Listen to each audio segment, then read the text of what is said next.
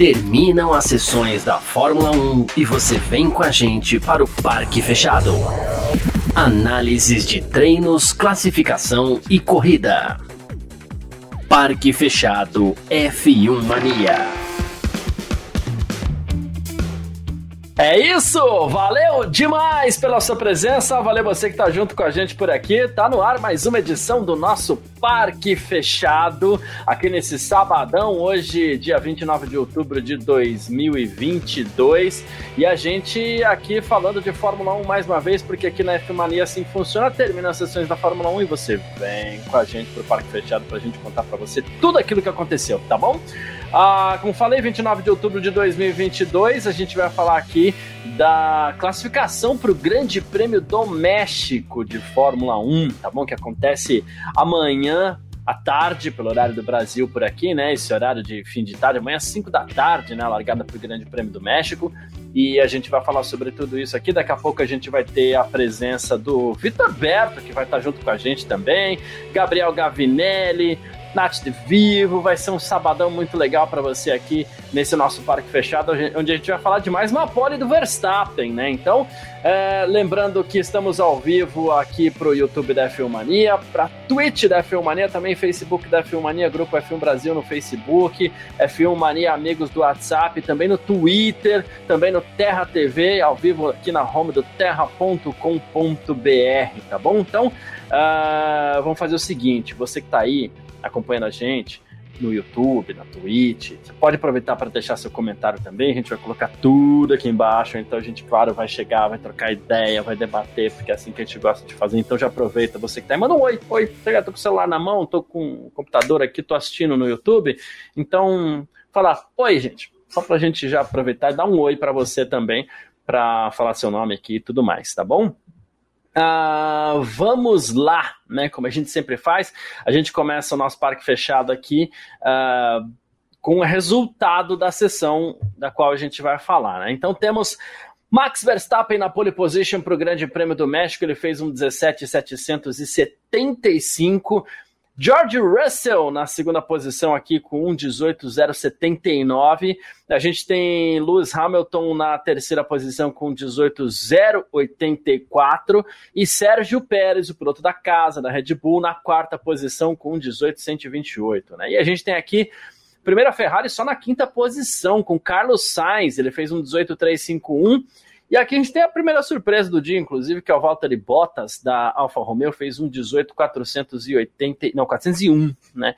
Charles Leclerc da Ferrari foi o sétimo, um 18,555. Lando Norris da McLaren, um 18,721, foi o oitavo colocado. Fernando Alonso fez um 18,939, foi o nono. Esteban Ocon da Alpine também, um 19,010 ele foi o décimo colocado, fechando aí os dez primeiros. Né? A gente tem Daniel Ricciardo em décimo primeiro, Guanyu John em décimo segundo, Yuki Tsunoda da AlphaTauri em décimo terceiro, Pierre Gasly décimo quarto, um, o Kevin Magnussen, 15, Mick Schumacher, 16, o Sebastian Vettel na 17 posição, o Lance Stroll foi o 18, o Alexander Albon, 19 e o Nicolas Latifi, o 20. Queria desde já falar, claro que a gente tem algumas, ah, algumas coisas que, que a gente vai falar, mas eu queria falar sobre uma curiosidade. Primeiro, quatro primeiras posições. E aqui a gente tem uma mistura é, entre Red Bull e Mercedes. Né? Então a gente tem Verstappen, Russell, Hamilton, Pérez. Ah, olha que curioso, porque a gente tem uma, duas, três, quatro, cinco, seis dobradinhas. O que eu quero dizer com dobradinhas? Russell e Hamilton, mesma equipe, terceiro e quarto. Alonso e Ocon, mesma equipe, nono e décimo. Uh, Yuki Tsunoda e Pierre Gasly, décimo terceiro e décimo quarto. AlphaTauri, estão juntos. Uh, Kevin Magnussen e Mick Schumacher, décimo quinto e décimo sexto, estão juntos. Sebastian Vettel e Lance Stroll, décimo sétimo e décimo oitavo, estão juntos. Alexander Albon e Nicolas Latifi, em 19 e 20, estão juntos também. Então são seis é, companheiros de equipe que estão largando ali junto a seus companheiros de equipe, o que mostra que assim é, é, é, esse é um final de semana onde a gente onde conta muita adaptação do carro com relação àquela pista. Porque muitas vezes o que a gente vê o grid embaralhado, né? E claro, o fator piloto que a gente também não vai desconsiderar aqui, obviamente, não é essa a intenção, né? Mas a gente vê aqui que o carro contou bastante o desempenho do carro, coloca os pilotos em posições próximas, né? Quais são as diferenças no Grande Prêmio do México, já que eu falei, né, de, de seis companheiros, seis equipes que estão largando próximas, então tem quatro que não estão. Verstappen e Pérez. Verstappen primeiro, Pérez quarto. Carlos Sainz e Charles Leclerc. O Sainz é quinto, Leclerc é sétimo. Lando Norris e Daniel Ricardo. O Norris foi oitavo, o Daniel Ricardo foi o décimo primeiro e a gente tem aqui o Valtteri Bottas que foi o sexto com o Guanyu Zhou na décima segunda posição. Né? Então a gente vê que tem o fator equipe pegando forte nesse Grande Prêmio do México ali no circuito de Hermanos Rodrigues, tá bom? Deixa eu dar alguns boa tarde aqui antes de chamar o Vitor. Tudo bem, Vitor? Mas tá ok, né? Então tá bom, vou chamar o Vitor. Só vou dar boa tarde aqui para o Pedro Gonçalves, grande Pedro, Efraim Oliveira, o Gabriel Augusto tá junto com a gente por aqui também de Toledo, salve de Toledo, também Felipe Marcos, Pedro Gonçalves e o Christian também mandando boa noite, boa noite família por aqui, então vamos lá, Vitor Berto, uma ótima noite também para você que está junto com a gente por aqui nesse parque fechado, obrigado pela sua presença, depois de um longo inverno, está aqui de volta com a gente, uh, boa tarde, classificação para o grande prêmio da do México com Verstappen na pole, isso não é surpresa para ninguém, aconteceu normal, tal, tá, Verstappen ok, esperava-se um pouquinho mais do Pérez, e menos da Mercedes, que chegou ali deu uma incomodada boa, né, Vitão? Fala Garcia, fala todo mundo aí que está acompanhando a gente pelos canais do F1 Mania no YouTube, Facebook, Twitch, Twitter e também no Terra TV. É bom estar tá aqui mais uma vez, estava com saudades de comentar a Fórmula 1 com vocês. É, pois é, como você bem falou, a pole do Verstappen, tudo dentro do esperado, nada de diferente, com a vantagem tranquila, né? Três décimos. Se a gente olhar para as Ferraris, foi quase seis décimos. Se a gente olhar para o Leclerc, foi quase oito décimos de vantagem. Né? Então, bem tranquilo, tranquilinho. E aí a gente teve a Mercedes ali que surpreende. E o que eu acredito que vem, é, a surpresa vem de dois fatores, né? Um que é uma asa dianteira nova que eles estão usando no México, é, e tem uma outra questão também que, como no México o ar é rarefeito e a gente sabe que esse carro da Mercedes, além de ter sim um problema de reta, né, parece que o motor não é tão forte, eles também têm um problema. Né, na verdade, o carro tem problema em todos. Ele é ruim de reta e ruim de né? Só que como no México o ar é rarefeito e aí tem, a aerodinâmica faz menos diferença no México, eles acabam é, fazendo melhor curva do que eles fariam num outro circuito qualquer. Então, é, eles aparecem aí em segundo e terceiro no grid, apesar de eu achar que amanhã na corrida eles devem dar uma despencada. Eu acho que é, eles já conseguiram boas posições no grid esse ano, mas aí chega em ritmo de corrida, é, é difícil, principalmente os dois carros conseguirem é, ter um bom ritmo até o final da corrida. A gente viu sim pódios do, do Russell, né? Ele, ele fez alguns pódios, pódios já esse ano, mas eu acho que é, a, a Mercedes não me lembro assim de consistentemente ter bons resultados com os dois carros em uma corrida, né? É, eles, eles costumam sofrer. Uh, na verdade, eu acho que eles sofrem com os dois carros, mas aí um dos carros acaba dando uma sortezinha ali, um abandona, ele sobe, aí um acerta mais a estratégia do que o outro, dá sorte para não safety car ou não, e aí então é, o resultado vem. É, é uma pena, mas vamos ver, né? Espero, espero até que eu esteja errado, espero que que seja mais do que seja só. Que não seja só assim, ah, é no México, né? Que, que sim, essa asa dianteira faça diferença em outros circuitos e que a gente já veja um fim de temporada de Mercedes já apontando para um 2023 com eles de volta na briga. É, essa era uma das coisas que a gente vinha conversando bastante aqui, que é exatamente o fato de que boa parte das equipes, e agora acredito que inclusive a própria Red Bull, né, estejam mirando 2023. Né? E a Mercedes é uma delas, é, por motivos diferentes. A Red Bull, porque também não precisa ficar investindo em mais nada, já é campeã de construtores e de pilotos, está brigando por um vice aí que talvez nem esteja tão difícil assim, né? E a Mercedes que precisa, ela precisa encontrar um caminho. Então ela usa um pouco ainda do que tem de de, de, resto de orçamento, vamos chamar assim, de, de 2022, para economizar em 2023, já que não muda tanto assim, né? Uh, o conceito do carro para o ano que vem. E com isso aí a gente lembra que, por exemplo, em Austin, talvez eu esteja exagerando um pouquinho se eu falar que o Hamilton brigou pela vitória. Não brigou pela vitória. Mas, poxa, ele liderou, faltavam poucas voltas para o final, ele estava lá, estava na frente. Então, digamos que ele flertou com essa possibilidade, porque vamos supor que o Verstappen tivesse algum tipo de problema lá, a vitória estava lá, o Hamilton estava Se o Verstappen tivesse errado, muito provavelmente. Errado, isso. O Hamilton teria né? vencido. Exato. Uh, o que, que, eu quero dizer com isso? Eu vou um pouco em cima da pergunta exatamente do Ferguieri, porque eu acredito que um dos assuntos aqui desse sábado seja mesmo a Mercedes. O Ferguieri mandou aqui, ó, boa noite, turma. Esses últimos bons resultados da Mercedes podem fazer com que eles mantenham o conceito do carro para o ano que vem, ao invés de começar do zero, como já foi considerado. A gente falou algumas vezes aqui que a Mercedes parecia meio perdida com essa questão do conceito do carro, e aí muda, ai, pô, mas nada tá dando certo, putz, mas partir do zero a gente vai perder tempo. É, será que a Mercedes tomou algum tipo de decisão, Vitor, e deve seguir nessa linha ainda? Olha, a última declaração que eu li da parte deles é que eles vão realmente abandonar esse conceito. É... Agora, que conceito é esse, né? Que fala tanto, ah, eles vão abandonar o conceito. O que, que, que, que, é o conceito? É, eles vão mudar o side pod do carro? É esse, será que é o que eles falam? Eles falam de abandonar o conceito? Ou será que é tá ligado à dianteira do carro e eles já, na verdade, começaram a mudar com essa asa que eles estão usando no México? É difícil saber, né? Eles não declararam o que exatamente é essa mudança de conceito. Né? É, pode ser que a gente veja um carro que aos nossos olhos é parecido com este no ano que vem, eles falam, não, mudamos completamente o conceito.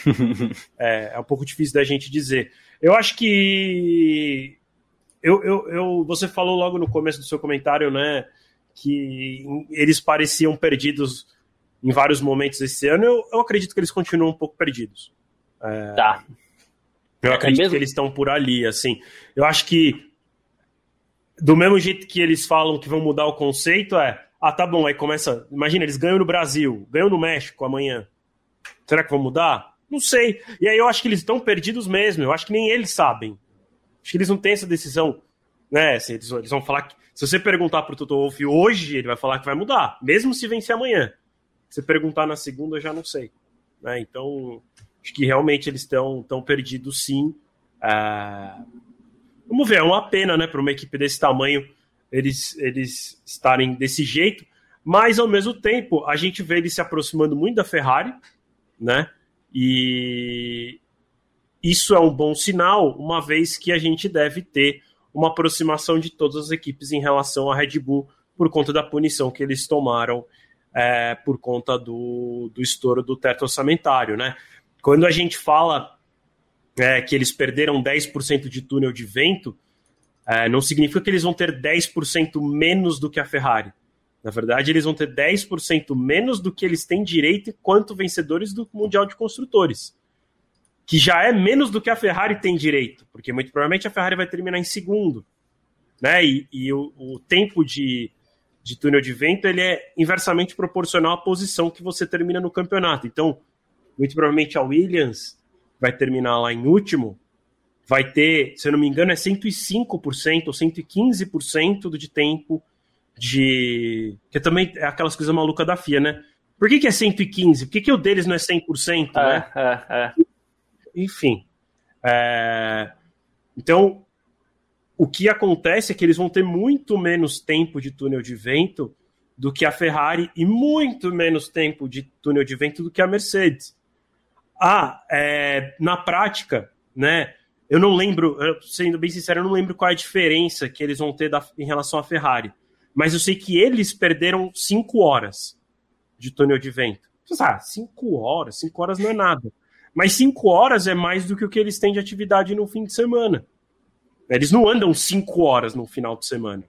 Né? E o túnel de vento são 5 horas com o túnel de vento cuspindo vento no, no modelo de um carro. Né? Então você perde muito desenvolvimento mesmo. Né? É, é uma penalidade grande. É até engraçado que o Toto falou é, ontem, né, que pra, é, em relação à punição da Red Bull, ele falou é muito pequena para a Mercedes, né, porque ele quer dizer que ele gostaria que a Mercedes fosse campeã no ano passado, mas é uma punição muito grande para a Red Bull.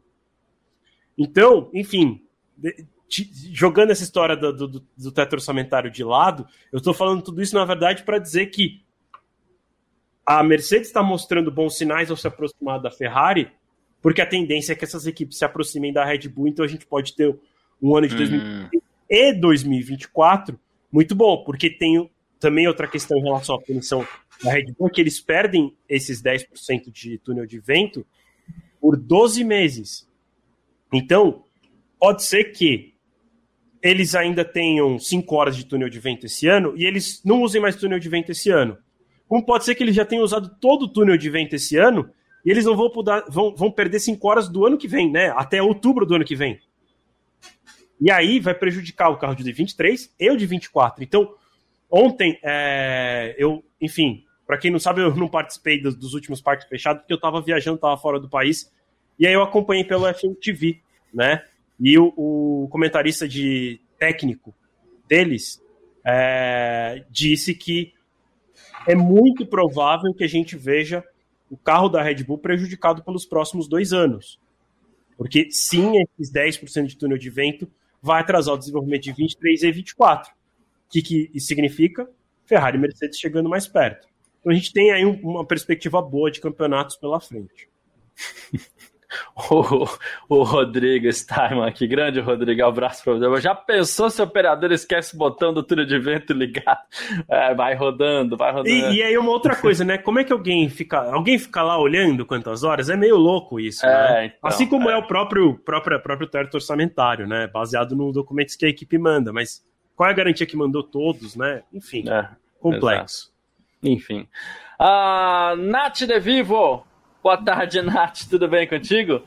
Ah, obrigado pela participação no nosso parque fechado por aqui nesse sábado. Verstappen na pole, Mercedes pertinho. O que, que dá para esperar para amanhã? Você acha que tem disputa? Tem briga? Ou o cenário está montado para o Verstappen ir embora? Boa tarde, barra noite, Garcia. Vi, muito bom ter você de volta. Obrigada a todos que estão nos assistindo. E bom, o que eu espero amanhã? Um grande passeio de Max Verstappen. Vai ser assim, mais uma corrida vencida com um braço nas costas. E assim, tava ouvindo vocês comentando, só queria fazer um pequeno adendo que eu amei o otimismo de que teremos um bom campeonato em 2023 e 2024. Não acredito nisso, não acho que teremos, mas eu amei o otimismo. Mas eu acho que amanhã vai ser assim, um passeio fácil do, do Verstappen e, cara, se a gente torcia para que Sérgio Pérez vencesse em casa, capaz ele nem chegar no pódio. E era o único, era o único, não, era o próximo assunto que eu, inclusive, ia chamar contigo aqui, Nath. E ficou difícil para a gente imaginar, poxa, que, azar, inclusive, do Pérez, né? Porque a Red Bull vem dominando e quando ele chega na corrida dele de casa, aparece uma Mercedes para atrapalhar, né? A Ferrari, que a Ferrari não está atrapalhando, a Mercedes está. É, nesse cenário fica muito difícil para a gente pensar aquilo que a gente estava cogitando, que é a possibilidade do Verstappen eventualmente ajudar o Pérez. Do jeito que está aqui agora, não dá, não tem como, né? Azar do Pérez ou incompetência do Pérez? Então, assim, porque, cara, chegou uma Ferrari, chegou a Mercedes, beleza. Mas o Max Verstappen vai, vai largar da pole position. Então, sim, claro, é a Mercedes ela chegou chegando nesse final de semana, mas também não é justificativa para o Pérez não estar largando da primeira fila. Bom, eu acho que assim, nem se Verstappen parar na pista tem uma chance do, do Pérez tentar beliscar a vitória. Infelizmente, estava tava torcendo para ver o pai dele louco, alucinado com a vitória do Pérez, mas vamos ver se vai acontecer ano que vem, porque esse ano já descartei totalmente. Acho que essa pergunta que, ela, que a Nath fez vale para eu já passar para você aqui também, Vitor. É, o Pérez, é, azar do Pérez ou incompetência do Pérez? Ah, eu acho que incompetência, né? A diferença é muito grande, né? A diferença, a diferença é muito grande. Eu não estou nem falando do, do Verstappen para o Pérez. A diferença é que, consequentemente, também, né? Mas assim, a diferença entre o Verstappen e o Russell e o Hamilton é de três décimos, né? Dava para ter se enfiado ali entre, entre eles, né? Ou seja, ele tomou mais tempo do que as Mercedes, né? Putz, se ele fica a dois décimos do Verstappen, ele já largaria em segundo, né? E aí, sei lá, num cenário muito hipotético, porque o próprio Verstappen já falou que ele não é Papai Noel, daria pro, pro Verstappen diminuir e deixar o Pérez passar. Mas se o Verstappen diminuir, ele vai deixar duas Mercedes passarem. Né? Então, cara, é, e assim, né? Também não, não, não acho que o, Pérez é um incompetente. A gente já falou sobre isso várias vezes ao longo do ano e também do ano passado, né? Desde que o Pérez entrou na Red Bull, o carro é feito para o Verstappen. É um carro muito característico para pilot, pilotagem, que é muito específica do Verstappen. O Pérez conseguiu alguns, alguns bons resultados né, ao longo do ano, venceu já duas corridas esse ano. É... A gente pode até esperar mais dele, mas também o Verstappen também não deu muita oportunidade para sobrar vitória para o Pérez. Né? Acho que as duas oportunidades que o Pérez teve, ele levou. Né? Tirando quando, enfim, né, óbvio que o Verstappen não ganhou todas, o Leclerc venceu, mas eu digo, no momento em que a Red Bull estava muito dominante, é, o Verstappen vem vencendo tudo, né? Tanto que tá aí, em né? Barcelona, Amanhã pode bater o... recorde. Em Barcelona, o Pérez deu uma reclamadinha lá, que a, que a Red Bull teria privilegiado. E aí, então. e aí, entre Barcelona e Mônaco, assinou a renovação e venceu em Mônaco, né? Boa. Ele reclamou, mas assinou, né? Então, é, sei lá, também não tem muito o que reclamar. É. Eu acho que, de novo, acho que ele não, não é um piloto tão bom quanto é o Verstappen, eu acho que se, deveria sim esperar mais dele, ele deveria andar mais próximo do, do, do Verstappen, até porque eu acho que o carro, o carro da Red Bull é melhor sim do que o da Mercedes. Então, eu acho que hoje o, o Pérez não ter ficado em segundo foi sim por falta de competência dele mesmo. Boa, perfeito. É como você falou, não significa que ele seja incompetente, mas né, num rompante de incompetência, ele acabou ficando longe do Verstappen. É, porque muitas vez, vezes né? ele, ele fica mais próximo, é que hoje ele ficou muito distante, e aí essa distância grande colocou ele em quarto. Né? E, e, de novo, olha que a distância entre o primeiro e o segundo era muito grande. Porque às vezes ele fica a um décimo, 150 milésimo, né? um décimo e meio do, do Verstappen, e ele larga em terceiro, larga em quarto, larga em quinto. Hoje, a diferença entre o Verstappen e o resto foi muito grande, ou seja, tinha espaço ali para ele se enfiar entre o Verstappen e os adversários. É. O, a, a, gente tem aquela impressão que, não sei, né, assim, mas que o Grande Prêmio do México ele sobrevive um pouco também pela presença do piloto mexicano ali, né? E, e Nath, a gente não tem vida muito longa para o Pérez na Fórmula 1. Inclusive, pode parecer um pouco de exagero da minha parte, mas até outra chance dele ser vice-campeão do mundo vai ser algo difícil dele, dele, dele ter, né? A gente acha que pode ter algum tipo de risco. Eu falo isso porque eu gosto bastante do GP do México, né? Uh, as pessoas não gostam muito desse horário, mas até do horário. Eu gosto, sei que você mesmo não gosta muito desse horário. né? Eu gosto do horário, mas gosto basicamente do GP do México. Mas às vezes eu tenho a impressão que ele tá lá só pelo Pérez. E, até porque o Pérez ele cativa muito a torcida, a festa é muito legal mesmo, e a gente vê que o mexicano tá lá, que tem um piloto mexicano, diferente do Grande Prêmio do Brasil, que faz tempo que não tem um piloto brasileiro por aqui, mas a torcida vai, a torcida lota, a torcida gosta, né? Entende que tem uma relação nisso, que a gente, já que o Pérez não tem uma carreira muito longa pela frente, você entende que o GP do México pode estar tá pensando nos seus últimos dias aí também? Não, renovou até 2025, pelo menos, né? Então, talvez. Nossa, deu um, um trovão muito forte aqui agora. Vai cair amanhã. Eu aqui, eu aqui ao mesmo tempo. Mas, assim, o México renovou até 2025. Será que Pérez continua até 2025? Mas é grid? pouco, né, Nath? Normalmente, quando sim, o GP renova, sim. renova por 5 é anos. Tipo 10 anos, anos né? é. Os caras renovaram por 3, é. ou seja, impressão que eu tenho é que eles fizeram um cálculo ali. Qual que é o máximo que o Pérez aguenta? É. Ah, mas assim, cara, é difícil, né? Porque quando ele voltou em 2015, o Pérez já estava no, no, grid, né? Então é, é bastante difícil da gente avaliar, porque eu acho que assim, esse ano deve estar assim, lotação máxima ano passado também lotação máxima, e também muito por causa do Pérez estar numa equipe de ponta. Porque quando ele estava também em Force India, essas equipes aí, Racing Point, eu não tinha a impressão de que arrastava tanta gente. Então, cara, pode estar sim com os dias contados, o que é uma pena, apesar do horário ser péssimo, de fato, eu odeio esse horário no México.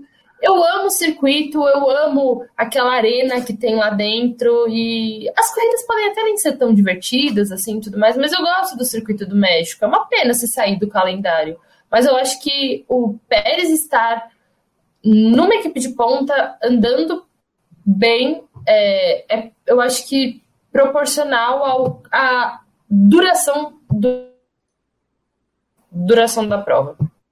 A gente chegou a ter, inclusive, dois pilotos, né? Que o, o Gutierrez também acho que chegou a pegar o Grande Prêmio do México. E vocês falam de 2015.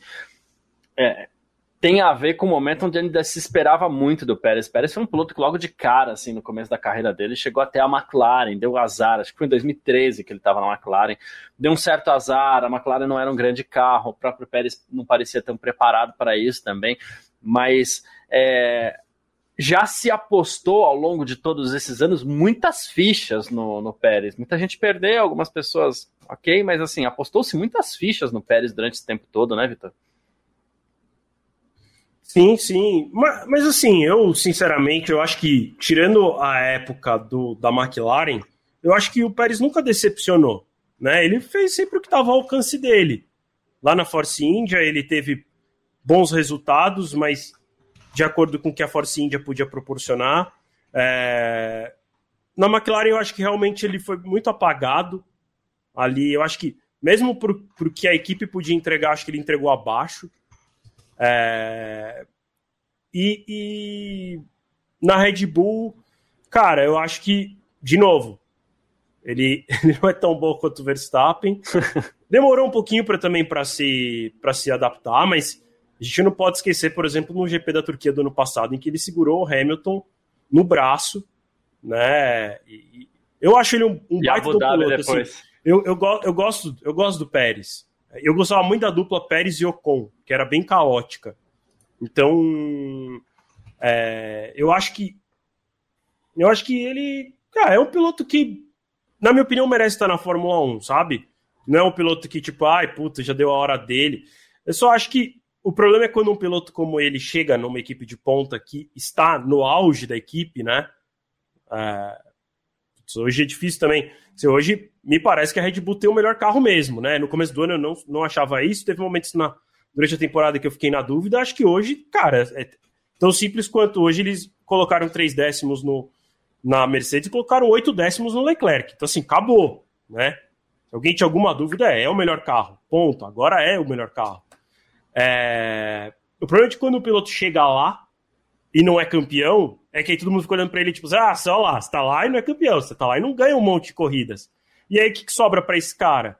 Ou ele voltar para uma equipe pequena, né? E aí eu lembro, sim, um nome fácil que vem na minha cabeça é o Rubinho, né? Que viveu um pouco isso, de estar tá na melhor equipe, tinha um piloto lá que tinha preferência, que tinha um carro feito para ele, é, eu acho o Rubinho muito melhor que o Pérez, tá? A comparação não é essa, a comparação é a situação. É, eu acho que. E aí, o que, que sobrava pro Rubinho? Ele continuar na Ferrari ou nem. E, tipo, talvez até se aposentar, tipo, porque eu não sei também se a Ferrari queria manter ele muito tempo lá e não queria trazer um jovem, sei lá. Ou ir pra Honda, que foi o que ele fez, né? Então. E que. Não foi a melhor escolha, né? Assim, ele teve a sorte lá da Brown, mas vamos lembrar que quando ele quando a Brown surgiu, ele não estava mais na Fórmula 1, ele tinha sido mandado embora. Quem ia correr na Honda era o Bruno Senna. Aí a Honda sai da Fórmula 1, a Brown fala: quem tinha contrato com, a, com o Bruno Senna era a Honda. Eu não tenho contrato com o Bruno. Contrato o Rubinho, porque era o Ross Brown que tinha corrido, que tinha trabalhado com ele na, na Ferrari. É, Foi recontratado, né? É. Então.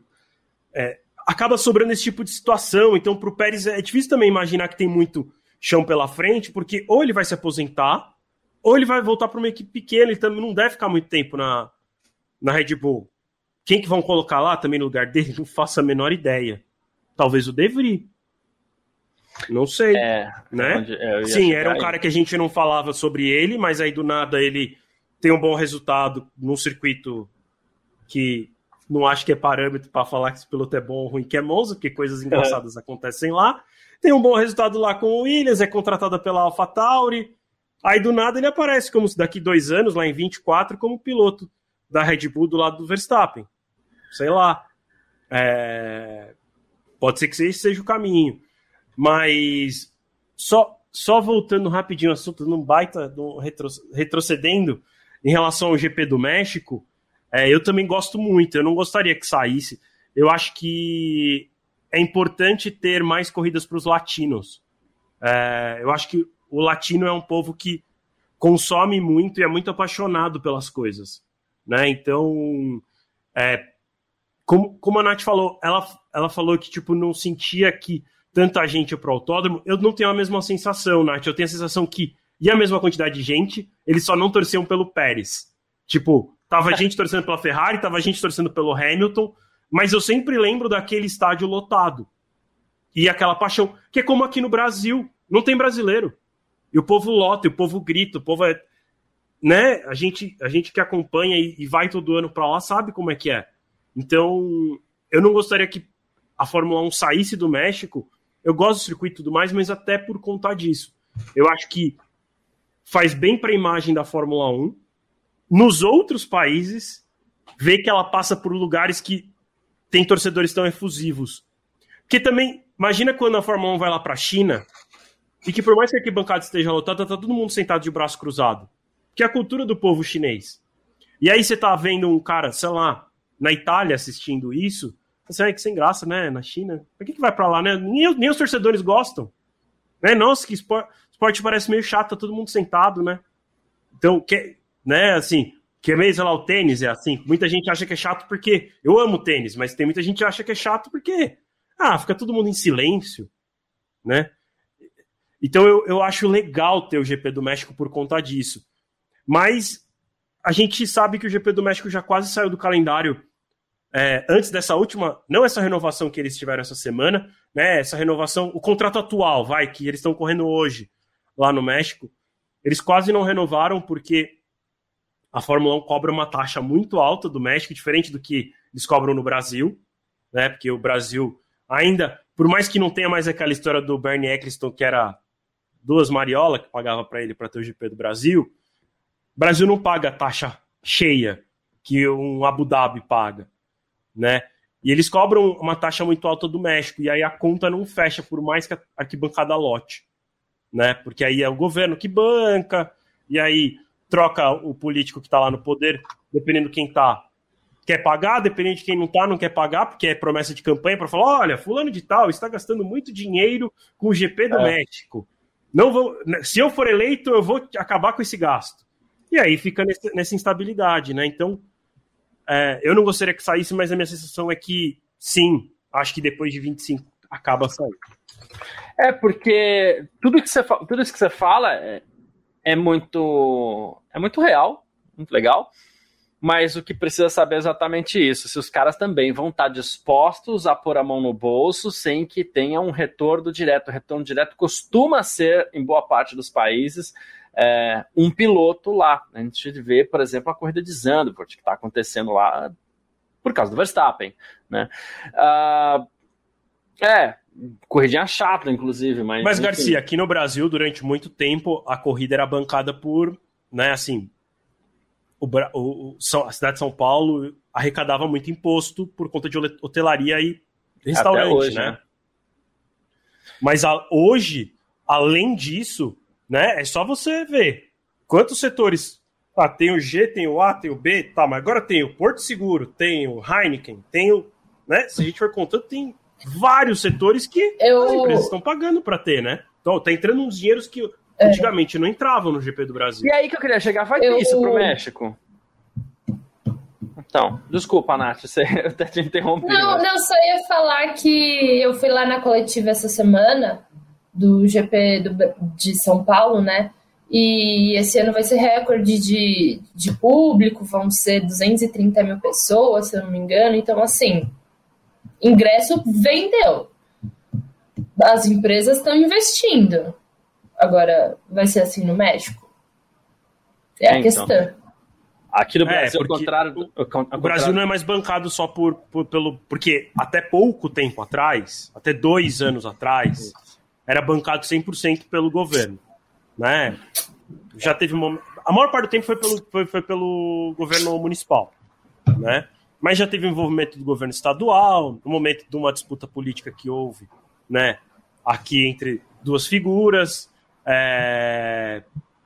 Mas aí agora, assim, no ano no ano passado já, já, teve um, já teve setores novos de empresa, e esse ano, como a Nath falou, agora que eles inventaram de arquibancada nova, que agora já tem até o setor do Senna, né, que, tem, que é setor novo também. Eles estão inventando várias coisas, né, vários, enfim. E aí isso vai ajudando a pagar a conta e dar lucro para quem está lá organizando também, porque também não adianta você pega o organizador que sai no 0 a 0 o cara não, também não é vantagem né? E, e eles estão fazendo toda movimentação é, para que isso aconteça. E lá no México, hoje, a prova é 100% bancada pelo governo. Aqui no Brasil, a gente sabe que ainda assim era vantagem para o governo, porque o que arrecadava de imposto de hotelaria na época do GP pagava a conta. Não sei se no México é, porque, como eu falei, a taxa lá é muito mais alta. Talvez não, né? Porque aí o que eles têm que pagar para a Fórmula 1, para receber a corrida, é muito mais do que eles, que eles arrecadam de imposto. Né? E, enfim, também não sei as particularidades de lá, mas a minha sensação é que lá realmente a conta é muito mais difícil de fechar do que é aqui. É, certo. É, e, e, é um mercado de entretenimento forte, assim, que vive, inclusive, numa rabeira forte dos Estados Unidos. Eles têm dinheiro para investir em entretenimento, né? Só que isso tem que ter algum tipo de retorno mesmo. Claro, a Fórmula 1 é um grande produto, a gente não duvida disso também, né? Mas é, falei da continuidade do Grande Prêmio do México aí, exatamente por conta do Pérez. A gente está tendo uma disputa pelo vice-campeonato, cujo Sérgio Pérez é um dos postulantes. E, como falei aqui, até acredito que talvez possa ser uma das últimas chances aí dele conseguir um vice-campeonato.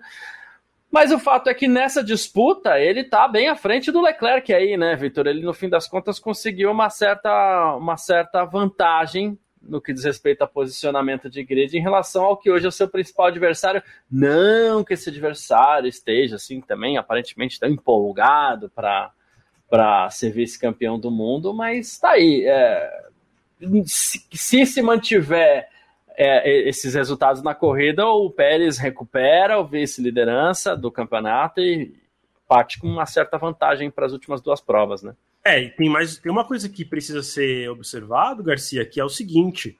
É, eu não vou nem falar da disputa de campeonato de pilotos, porque o campeonato de pilotos vale só um parabéns.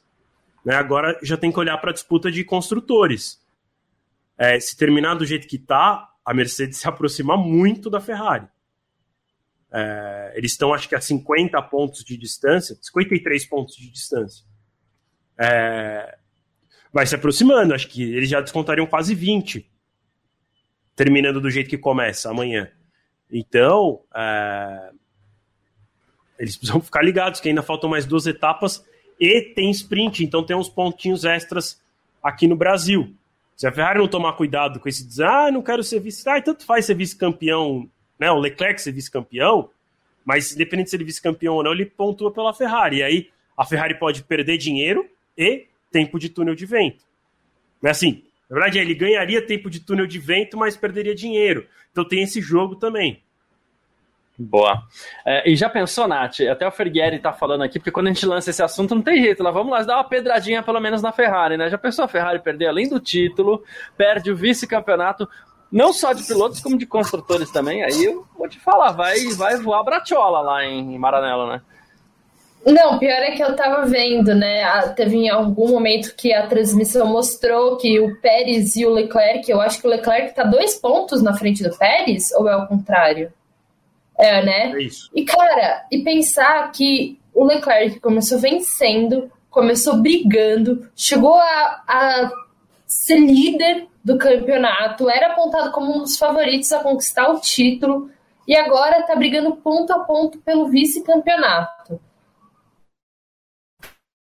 Cara, a revolta que deu o ano da Ferrari, que deu o ano do Leclerc, que é, é, é absurdo de, de pensar, é absurdo de se ver. Porque for, foram erros do piloto, da equipe e. E, cara, é, é surreal pensar tudo que aconteceu no ano da, da, da Ferrari para estar tá chegando nesse ponto de brigar ponto a ponto pelo vice-campeonato, que, assim, na teoria, se o Leclerc perdeu o título, é para esse vice estar tá, assim, fácil no bolso dele. E não, não tá. E, então, assim, cara, a gente fala, ah, porque o Leclerc não tem tempero, ele não, não, não tem aquele plus a mais para ser campeão. Ele não tem um tempero nem para ser vice, é complicado.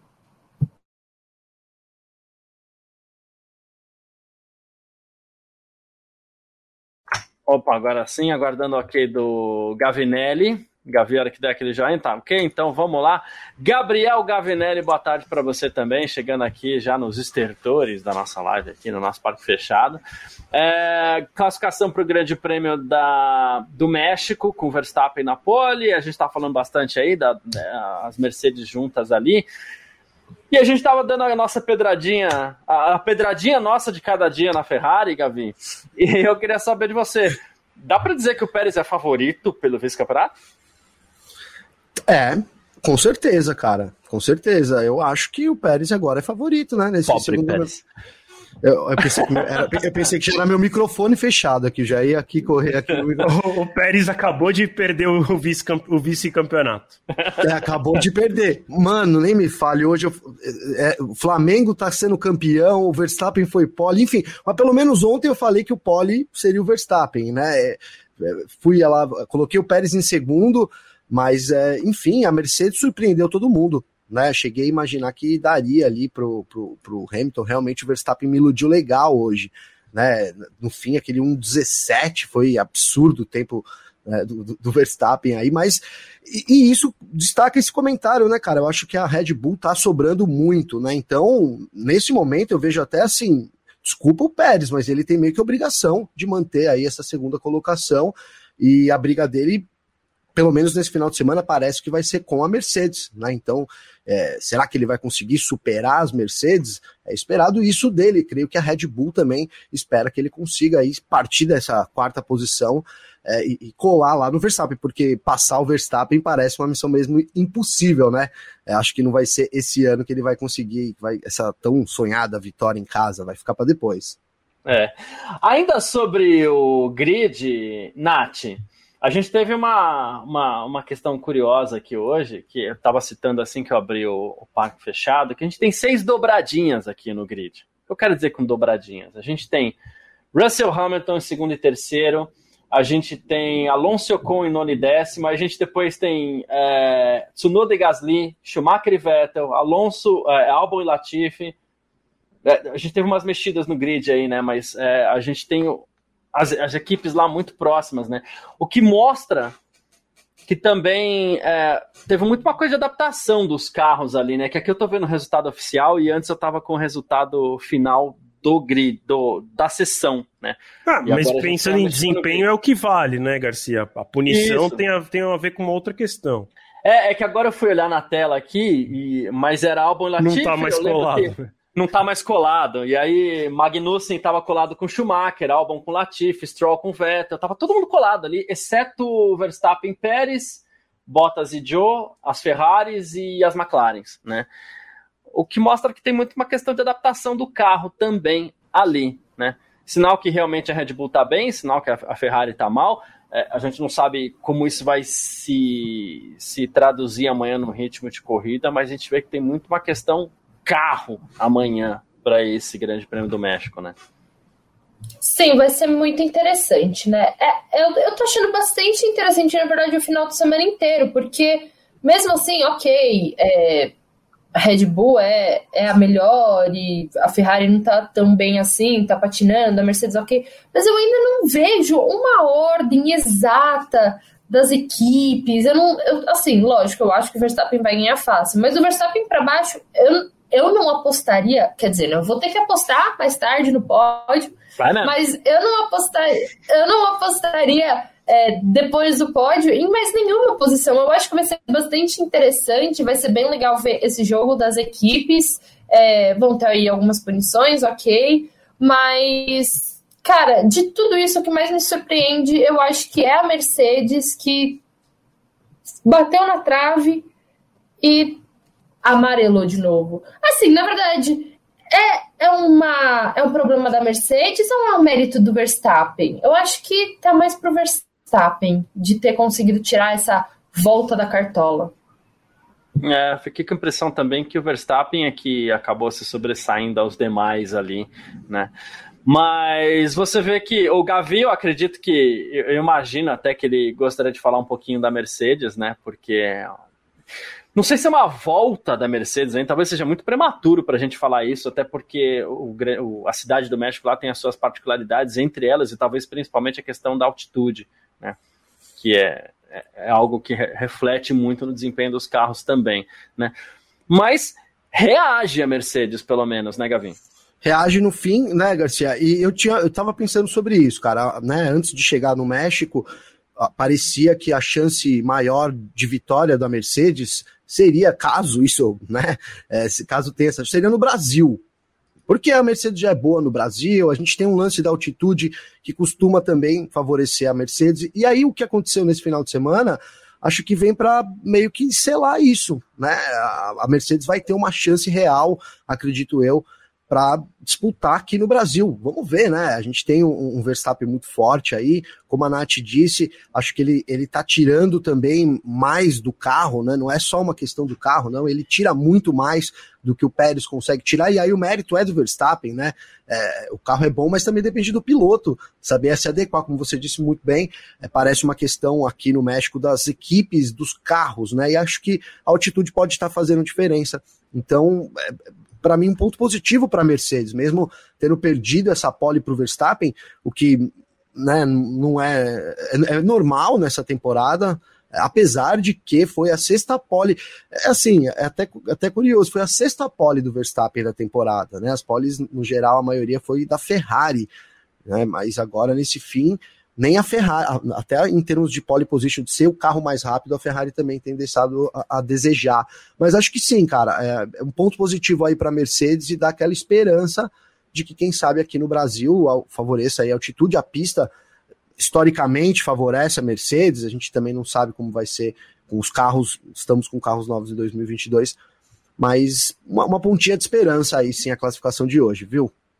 E é muito importante isso que você citou. Todo ano, quando vai chegando ali o Grande Prêmio do Brasil, a gente faz questão de fazer essa lembrança, né? Porque poucas pessoas citam, porque a gente não está acostumado a falar disso, né? A gente, ah, altitude, o que, é altitude? É 4 mil metros, não, mas São Paulo já é uma cidade muito alta.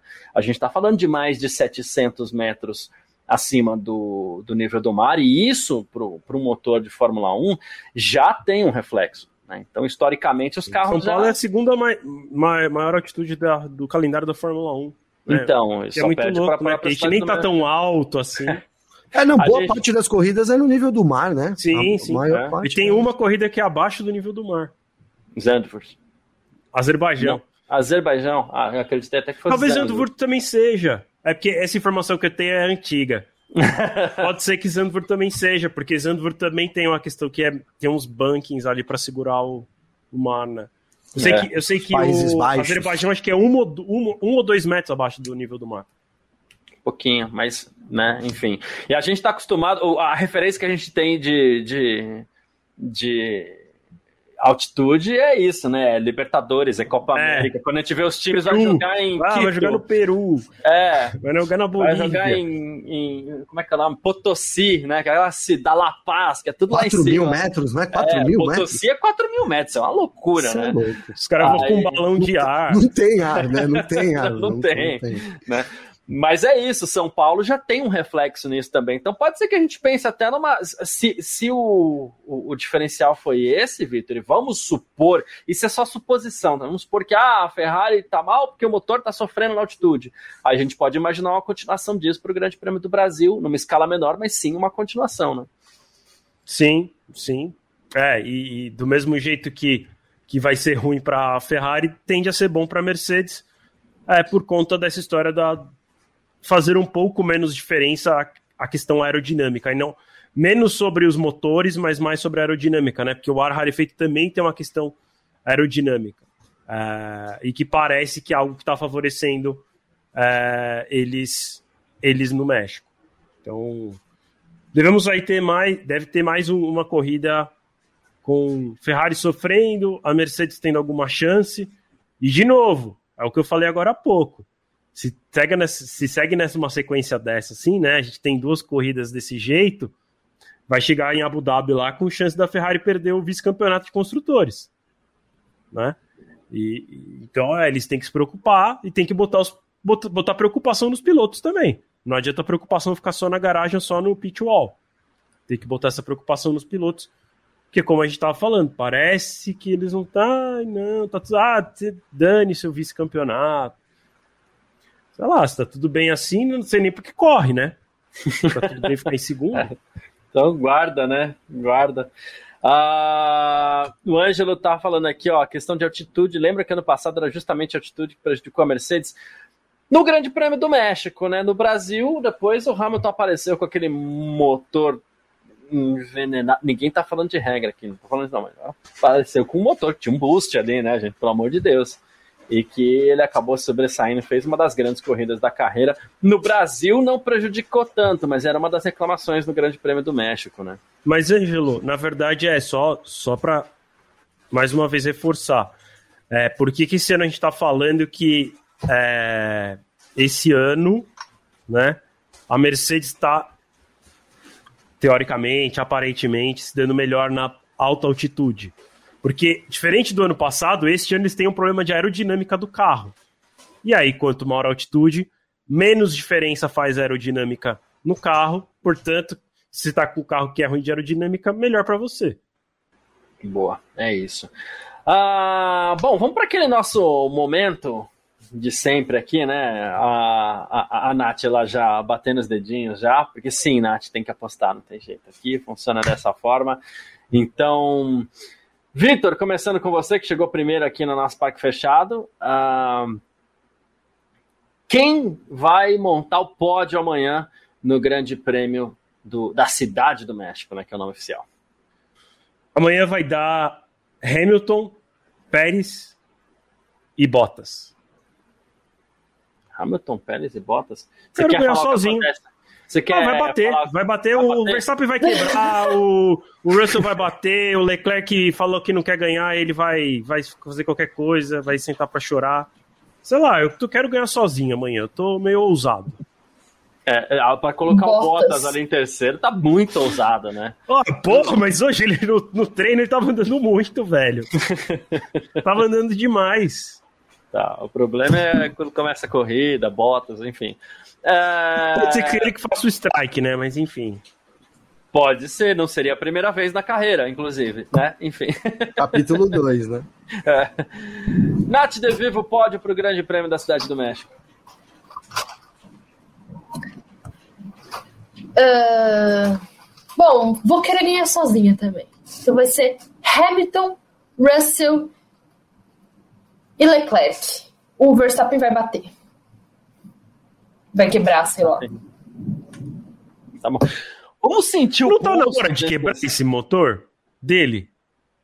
Como é? Tô falando sério. O, o motor dele já não devia estar tá meio para quebrar? Já não passou das corridas? Ou ele trocou recentemente? Porque eu tenho a sensação que ele. Ele, ele falou tinha um monte de corrida ele tinha atrás. guardado, assim, mano. Ele tinha ele, guardado. Ele tá usando ele, um velho? Ele antecipou ah, a troca dele pro Grande mas ele, Bélgica. ele ficou com um guardado, então ele tinha tipo um, uns motores para trocar, né? Gente não sabe, né, qual motor ele tá usando, mas ele tinha essa possibilidade, então ele deve É, tá... porque eu lembro que há umas etapas atrás a gente falou, pô, ele não vai chegar no final do ano com esses motores que ele tem, vai precisar trocar de novo. Então, Sim, mas são mais três, né? Tá essa, tá essa mais duas, né? É, tá na hora de quebrar, mas, e assim... Tá na hora de quebrar. Mas, é, é sei lá, meu palpite. E, mas, mas eu quero falar assim, quem tá sofrendo muito é a Ferrari, né? Que assim, não, não a equipe Ferrari, mas os motores Ferrari tiveram problema esse final de semana, né? A gente viu Haas tendo problema, Alfa Romeo tendo problema, o, o, o Joe teve problema ontem e hoje, né? Então também corre o risco. Por isso que eu não coloquei Ferrari no pódio, porque eu acho que as Ferrari também vão, vão junto. certo. Gavi, seu pódio para o Grande Prêmio uh, do, do, do México amanhã. Eu vou então colaborar com, com esses comentários do Vitor e da Nath. Vou achar que o Verstappen, acho que o Verstappen vai ganhar a corrida de amanhã. Será? o Pérez em segundo e o Hamilton em terceiro. Vai esperar o, o, o Russell aí. Não, falando sério, acho que o Verstappen vai ganhar, o Pérez vai superar as Mercedes e vai chegar em segundo mesmo. E eu acho que o Hamilton consegue levar essa do Russell, né? Aliás, o Russell tá precisando realmente terminar à frente do Hamilton de novo. Já faz tempo que não, não quem sabe seja nesse final de semana aí, parece que ele tá, tá com uma, uma certa vantagem, né? Vai ter que é, superar realmente aí esse bom desempenho do, do, do, do Russell Hamilton para conseguir essa última posição no pódio. Pra não dizer que a gente é tão cruel assim com você, essa é uma que você acertou, né, Gavi? Teve um momento da temporada é. que você falou assim: olha, o, o Hamilton não perde mais pro Russell. E, e realmente foi onde eu ganhei umas fichinhas aí para poder continuar minhas apostas aqui, né, Garcia? Tá sobrevivido até o fim da é, temporada, é, né? Senão, eu já era. Uh, eu gostaria muito, e a gente torce por poucas coisas, né? Eu queria ver o, o, o Hamilton mantendo o recorde dele, mas amanhã, pelo menos, não vai ser, acredito. É, eu acho que a gente vai ter os dois primeiros como largaram, mas a gente vai ter um Pérez ali superando o Russell, então eu, minha aposta seria em Verstappen, Hamilton e Pérez. Pérez é, caminhando de a passos largos aí, na verdade, para eventualmente conquistar mesmo esse vice-campeonato aí é, do mundo. Né? um pouquinho de pouquinho e olha, se terminar assim, eu acho que a Mercedes já não. É que depende, né, de onde terminar, mas é, já se, é, fica próximo, né? Porque qual, qual a vantagem, cara? É, são 53 pontos, 53. 53. Pontos. Ah, então é. ainda, ainda, ainda tem que Ainda não. Mas é isso, aí. assim. Se, por exemplo, se eu acertar a minha aposta, não passa, mas vai ficar, sei lá, 5, 6 pontos de diferença, eu acho. Sim. Justo. Então.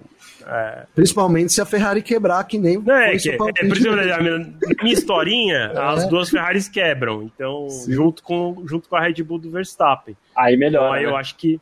Aí eu acho que ele, a Mercedes chegaria muito próximo. Eu, sinceramente, acho que a Ferrari vai ser vice-campeão. Né? Eu acho que, por mais que eles tenham maus resultados, tanto na, no México quanto no Brasil, na Abu Dhabi deve voltar ao normal, e aí, enfim.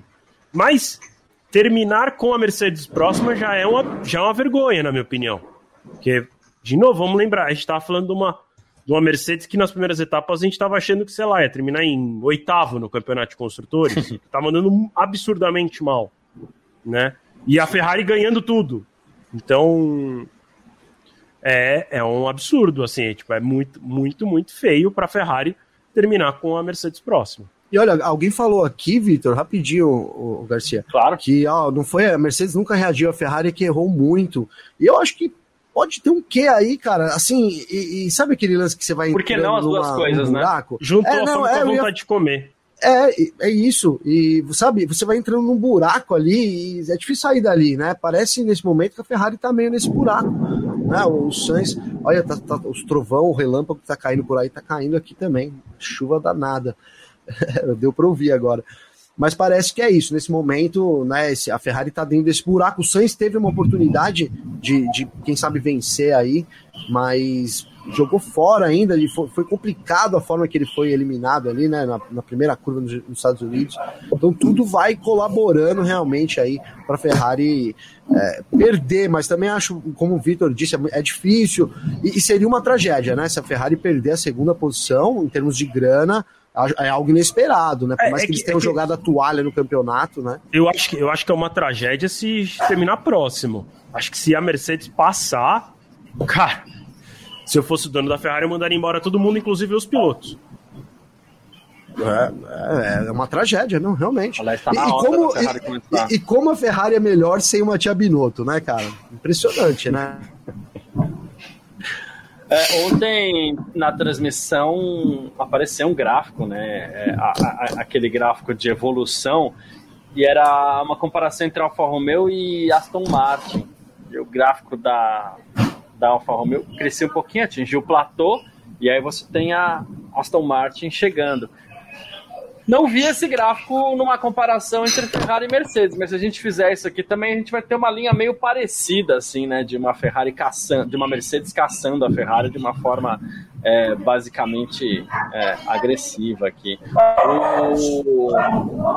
Cadê aqui, ó? O Hélio Frazão tá falando assim: ninguém leu o comentário meu, o que eu posso fazer é agradecer. Ô, Hélio, é que os comentários vão girando aqui, a gente vai mandando os comentários no ar conforme eles vão se encaixando no contexto da conversa aqui também. Mas a gente acabou de ler o comentário dele, que era esse aqui, ó. Do Hélio? É. Ah, então, aí, tá feito, ó, pronto. O Hélio, a gente acabou de comentar. Mas continua comentando, continua acompanhando a gente aí. Um abraço para você, obrigado pela participação, tá? O Nath, é, seus comentários finais aqui nesse sabadão, obrigado pela presença. Mais um parque fechado Happy Hour aqui. Tem mais quatro pela frente ainda, um amanhã e três no GP do Brasil, que é tudo Happy Hour, gente. Né? Mas daqui a pouquinho tá liberado abrir aquela primeira. Enquanto isso, obrigado pela participação. Seu comentário final.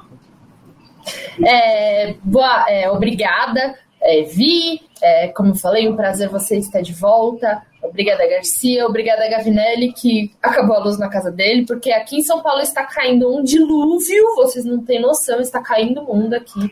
E o meu comentário final é que, cara, torço por um GP legal amanhã. Não acredito que vai ser, mas também não dava muito para o GP dos Estados Unidos e na reviravolta toda virou uma corrida legal. Então eu tô aqui, ó, com os dedos cruzados para que seja uma boa corrida amanhã. E, e infelizmente o Sebastian Vettel vai largar em 17, então. Mas é isso. Valeu, gente. Obrigado, Nath. Um beijo para você. Vitor, seus comentários finais aqui também. Valeu pela presença, valeu pelo retorno aí. Valeu, gente. Valeu todo mundo que acompanhou a gente até aqui. Obrigadão, Garcia. Obrigado, Nath. Gavi, que talvez esteja assistindo a gente pelo celular ou não, não sei.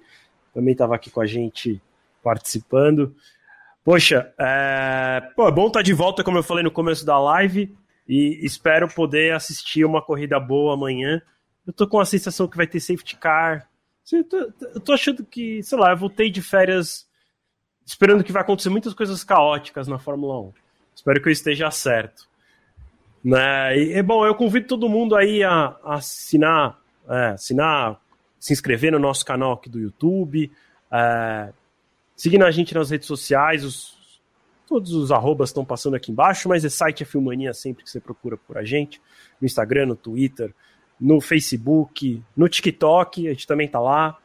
É, e, não menos importante, acessar aqui, ó, filmania.net, para ficar por dentro das notícias, declarações, fotos, os vídeos aparecem lá, os podcasts, tudo tá por lá. Inclusive já tem declaração dos pilotos é, pós-qualificação e ficar ligadinho lá, que muita informação boa. Amanhã, informação importante, é, a corrida 5 da tarde, não vai ter transmissão da Band, a Band vai transmitir a apuração da, das eleições, então para quem tem TV fechada e quem tem o canal Band Esportes vai poder acompanhar pelo Band Esportes. Se não, convido para vir aqui para fmania.net. A gente não tem imagem, porque a gente não tem os direitos de transmissão, mas você fica sabendo é, tudo em texto.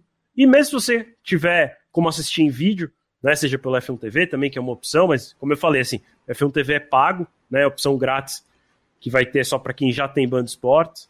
É, eu, eu convido também a acompanhar o tempo real para que você tenha mais informações, porque a TV não consegue falar sobre tudo. Então, por exemplo, hoje no Q2, é, Ferrari e Red Bull estavam de pneu usado, a, a Mercedes estava de pneu novo, por isso liderou. Na TV ninguém falou nada, só falou: ah, a Mercedes está liderando, olha lá, a Mercedes mandando muito bem. Se você tivesse no F1 Mania, você ia ter visto.